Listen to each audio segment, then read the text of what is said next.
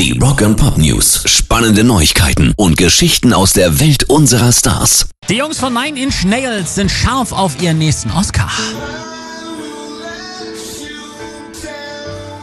Neben ihrem Fable für Industrial Rock sind Trent Reznor und Atticus Ross große Songwriter, haben alles für Marilyn Manson geschrieben. Für einen Soundtrack zu David Finches Facebook-Film The Social Network gewannen die beiden einen Oscar.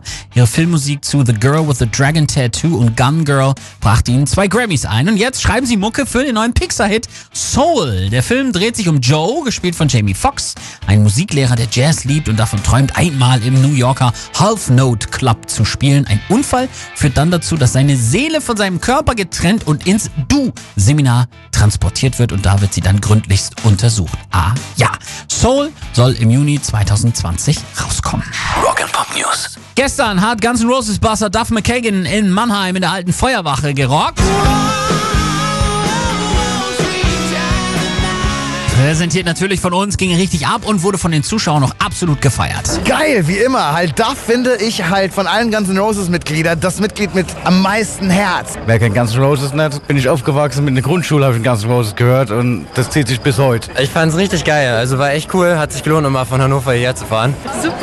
Es war mega. Tausendmal besser als die Platte. Genial, einfach genial. Also, und ab Montag ist er dann Teil unserer neuen Aktion. Wir schicken euch zu Guns N' Roses mit Duff McKagan nach Las Vegas. Pairs Rock and Pop News.